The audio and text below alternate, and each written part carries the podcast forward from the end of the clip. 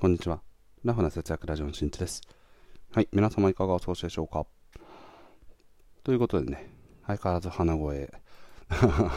鼻声治らず、かつ咳とかもね、まだ治らないということで、長えぞと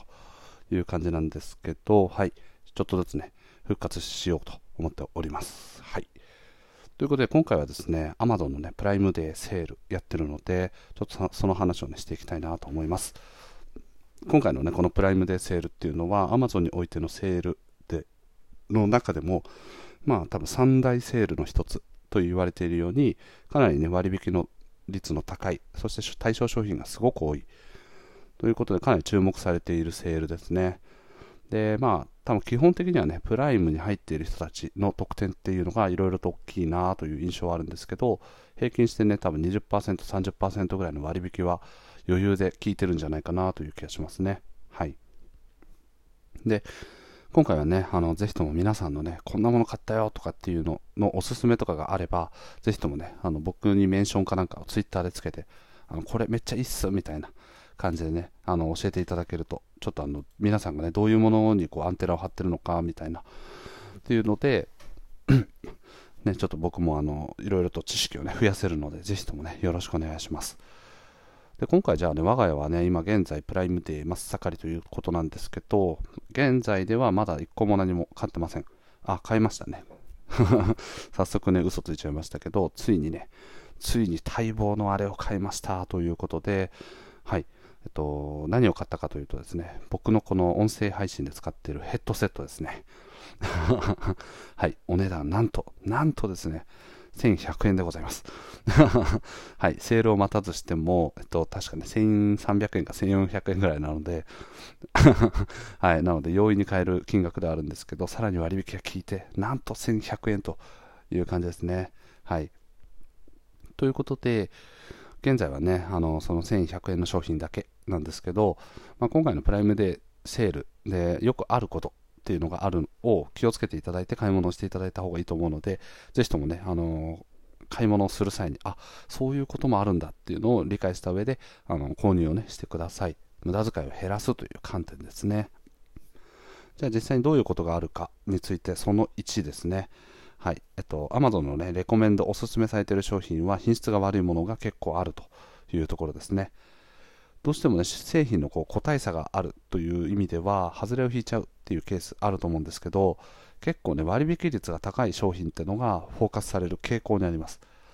それはすなわちどういうことかというと、まあ、アップルとか、そういうなんか、オーディオ関係で言うとね、オーディオテクニカとかソニーとかビーツとか、かいろんなね、有名なブランドもあるんですけど、そういう有名なブランドよりかも、えっと、割引率が高いということは、もうちょっと名の知れてない、どこのブランドかよくわかんないけど、となんかね、こうそういう有名どころの商品にすごく似てる商品とかを出してくるっていうのが結構あるんですね。例えば中国製とかのとすごく似せた商品とかね。それが割引率70%とか。で、そうするとね、もう1000いくらとか3000いくらとかでイヤホンとか そういうね、電子、電子、電子っていうか、そのデジタル系のグッズっていうのは買えたりするんですけど、そうなってくるとね、あ、安いじゃん、めっちゃ安いみたいな感じで結構ね、あの錯覚することあるんですけど、実際にレビューとかを見ていくと結構星1みたいなのが多くて、でこの星1がね、多いっていうか、その星1のレビューがあること自体は、もうどの商品についても、やっぱみんなのね、主観によってつけられているレビューなので、どうしてもこう、ね、1を限りなく0にするってことは無理なんですけど、ただね、そのレビューの1の比率、2の比率っていうのは何パーセントとかっていうのは出てるんで、とその中でレビューの、ね、比率が下の方が高いという傾向であれば、ちょっとね、購入は考えた方がいいと思います。なので割引率が高い商品が比較的優遇されて表示される。すなわち有名どころの商品よりかは、とそういうマイナーな商品、ね、すなわち品質に若干難ありの商品がよく目につくことがあるので、と安さにと騙されることなくね、あのしっかりと商品の良し悪しを判断する必要があると思います。で、これ実体験の中で言うと、僕もですね、あの骨伝導イヤホンがすごい欲しくて、で、これなんでかっていうと、あれですね、リモートワークが増えたことで、と会議してるとき、イヤホンで、アップルのあの iPhone についてるデフォルトのイヤホンあるんですけど、それをパソコンに挿してるので、とマイクとね、あのイヤホンついてるんですけど、とこれをやりすぎてですね外耳炎と呼ばれてる耳の中が炎症を起こしちゃってと耳からねこう液だれみたいなねしたりとか炎症を起こしてこうちょっと産んじゃってるとかそういうことがあるのであんまりこうねあの耳の中に入れずにとミーティングとかをしたいなというふうに思ってました。なのでそのためにはじゃあ骨伝導イヤホンいいなということでと、ね、ショックズっていうなんか骨伝導イヤホンにおいてはかなりパイオニア的な感じで2011年ぐらいからずっとやってて多分骨伝導イヤホンの中のシェアではナンバーワンなのかな？その商品が今回プライムデーでと1万4000円の商品がと7000円か8000円ぐらいまで落ちる。30%オフぐらいになったのでおおよし買おうとかって思ってちょっといろいろとね過去の経験を経てこう培われた知識をね生かして はいあの調べてみたんですそしたら、じゃあその企業っていうのは、一応なんかアメリカ企業とかって書かれてるものの、実際は中国企業なんですね。で、アメリカで発足された企業だからアメリカ企業にされてるんですけど、もう中身はね、バリバリの中国企業ということで、製造元とかも全部中国だったりとかしていて、で、じゃあ実際にね、あの製品のレビューとかを見ていくと、あの星印がね、1とか2とかっていうのは結構多くて、もうあのカスタマーのサポートがもう死ぬほどもうダメみたいな。だからもう開封したら返品できないから、だからこう 開封しないとただね、こう接続テストとかできないので、結果的に開封して、で、それでもう8000円とかをドブに捨てちゃうみたいなことがあったので、とあもうどうしても欲しいと思ったんですけど、やめて、で、さっき冒頭でお話しした、もうちょっと嫌だけど、ヘッドセットのね、あのイヤホンにしようと思い、今回ね、1100円の商品、ロジクールっていうね、マウスとかキーボードとか出してる会社のやつで、とこれ僕多分23年ぐらいねあの使ってるんですけどあのめちゃめちゃいいです。音質も多分うんいいと信じましょう。はい。ということでねあのこういうふうに割引率がねあの高いとかそういうものはよく目につくので商品の良し悪しをしっかりと判断しましょうというのが1点目。でこれに関連して言うところで言うとと割引率が高い商品っていうのは実際の値段と、ね、異なる設定がされている可能性があるということですね。ちょっと言い回しが分かりにくかったですね。はい。えっと、これセール前に価格をね、著しく上げて、で、セールが開始したら元の価格に戻す。例えば1万円、日頃ね、セール前とかずっと1万円で商品を売ってたとします。で、それをですね、製品をあのセールの直前に2万円とかに引き上げて、で、セールが始まったらまた1万円に戻す。そうすると、と Amazon の、ね、表示上で言うと、多分ね、50%オフとかって、通常2万円の商品が1万円になってます、50%オフみたいな風な見え方をするんですけど、ただ実際はこれが定価なんです。うん。セール価格にもなってない。本当の定価、もともとの金額になってるんですね。こういうのが結構多いんですよね。で特にこれがさっき言っていたようなこう有名な、ね、企業が出しているしっかりと品質が担保された製品よりかはマイナーな商品とかはすごく多い。でこれはですね、アマゾンの、ね、マーケットプレイスの中には、やっぱり個人で出している人たちっていうのは結構多いんですよね。うん、あの僕らはよく分かってない人も多いと思うんですけど、あれは全部アマゾンがね、もともとは管理してた製品なんですけど、それだけではなくて、こうアフィリエーターと呼ばれてね、物販とか、そういうのをやって、副業でやっている人たちが自分のお店をアマゾンの中に出して、でその商品を買ってもらったら、その人たちから出品するみたいな。ただ、受け取り手側からすると、アマゾンから商品が届いた。アマゾンの商品が届いたっていう見え方をしてるんですけど実際はねその売り手の人たちはアマゾンではなくてアマゾンという場所に誰かしら個人が出しているっていうケースがねすごく多いんですねなので梱包がすごい雑だったとかあとは製品の品質っていうのがもう担保されてないとかそういうことがね結構あるのでここの点だけで要注意ですねなので直前に価格を上げてでセールでめちゃめちゃ安くなっているように見せてるけど定価で売ってるっていうケースがあるので、こういうケースにはまりたくない人っていうのは、と、なんだっけ、専用のアプリがあるんですよね。なんだっけな。えっと、ちょっと待ってくださいね。あ、そう、キーパってやつですね。K-E-E-P-A のキーパっていうアプリがあって、この中に製品の名前とか ID かなんかを入れると、その直近のね、1年間ぐらいのこの商品の価格変推移を見ることができるんですね。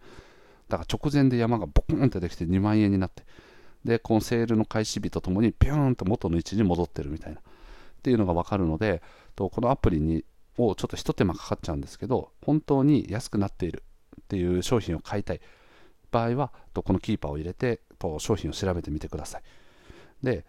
多分これ僕のあくまでも今までの経験上ではあるんですけどこの今の手口でこうセールの直前に価格を上げてでさらにセールが開始したら、まあ、価格を元の価格定価の価格に戻すこういうことをやっているような商品とかやってるお店っていうのは大体品質に問題があります。はいね、あのこれもあの完全に詐欺なので詐欺の一種なんですよね。価格をこう惑わせてセールさせているように見せてるけどただ定価で売ってるみたいな。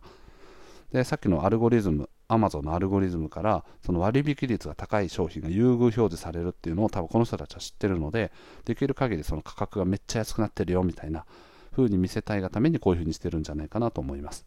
のでと本当にね本当にセールしているっていう商品の方が僕はまだね信頼できると思うんですね。なのでこのキーパーとかを見ている時にとこうセールの直前にね山がボコンいきなり価格がボコンって2倍になっているっていう動きがない。かつとセール開始後にこうなだらかに価格がね 10%15% くらいこう下がっている。そして過去1年とかで見たときにと価格が上がったり下がったりとかっていうのがないような商品。であれば僕は信頼できるんじゃないかなと思います。でここまでねやってもうすごく手間がかかる。気はするんですけどやっぱり外れを引かないとかあとはこう信頼できる人から信頼できるものを買うっていうのはかなり難しいんですよね今。これは情報型によって正しい情報をね収集することが難しいように本当にいい商品を買おうと思うとやっぱりねブランド物とかになってくるんですよ。電化製品じゃどこのものを買いますかっていうと例えばアップルとかねあの Windows とかまあ、マイクロソフトか、マイクロソフトのパソコン、パソコンだったらね、そこで買うべきだし、とじゃあ、オーディオ関係はどこかっていうと、やっぱりこう、ね、オーディオテクニカとかソニーとか、あのこういうようなね、名だたる企業から多少高かったとしても、あのしっかりとね、安心できる品質のものを買う方が、多分精神衛生上いいのと、あとは購入後の返品対応とか、ストレスとかそういうものを考えていくと、圧倒的にコスパがいいんじゃないかなと思います。で、それに対してね、高あの高品質なので音、音がね、すごくいいとか、そういうものも付加価値としてついてくるので、もう本当にね、あのいいものっていうのが何なのか、ね、安かろうあの悪かろうっていう時代がもう、ね、再び今すごく増えてきている。しかもそれが、まあね、自分がこう意図せずに、ね、そういうものを掴んでしまうということがすごく多くなってきている、ね、ある程度の金額が高い金額であったとしてもと製品の個体差に、ね、よってかなりこう外れを引いちゃうとかあとは実際高いものがいいものかというと必ずしもそうではなくてちょっとお金を頑張って出したんだけれども悪いものを買っちゃった、ね、あ口コミ見たらめっちゃ書いてあるみたいな。先に確認しとけばよかったみたいなケースってすごくあると思うんですけどなのでもうこれからはね多分信頼できる企業の信頼できる製品というものをちょっと高いけれどもそこを買っていくみたいな考え方もこう少なからずねあるんじゃないかなというふうに思います。ということでね、今回は、えっと、Amazon のね、プライムデーが始まって、とすごくセールが盛り上がってる。だけど、この中にはね、2つ、大きく2つ注意点がありますという話をしました。改めてになりますけど、1つ目は、あと割引率が高いものが優遇表示されているので、品質が粗悪なものがよく出回っているということ。で2つ目は、とね、セールの直前に価格をぶち上げてで定価に戻しているような商品がある。すなわち割引率は高く見えるんだけど、ほぼ定価で売ってる商品があります。なので、こういう信頼できる、できないような企業とかが、まあ、そういう、ね、お店で買うのはやめてと、しっかりとね、自分が信頼できる商品を買った方がいいというお話でございました。うん、この辺の見極めっていうのは、もう本当にね、あの世の中、こういうね、ずる賢い、賢いじゃないんですよ。ずる賢い人たちが、えっとね、うまくこう、そういうのを考え、脳みそでね、のもうなんかあの、こういうものがいいんだって自分の中で勝手に決めつけてて、で、もうね、考えることなく、もうポチポチって押しちゃう人たちから、まあこう、ね、こう、刈り取るためにこういうようなね、姑息なことをやってることもあるので、しっかりと自分の知識をつけて、こういう罠にはまらないように対策をしていくことも大事なので、ぜひ皆さんもね、あのご理解いただければと思っております。ということでね、今回の配信は以上です。最後まで聞いてくれてありがとう。また聞いてね。バイバーイ。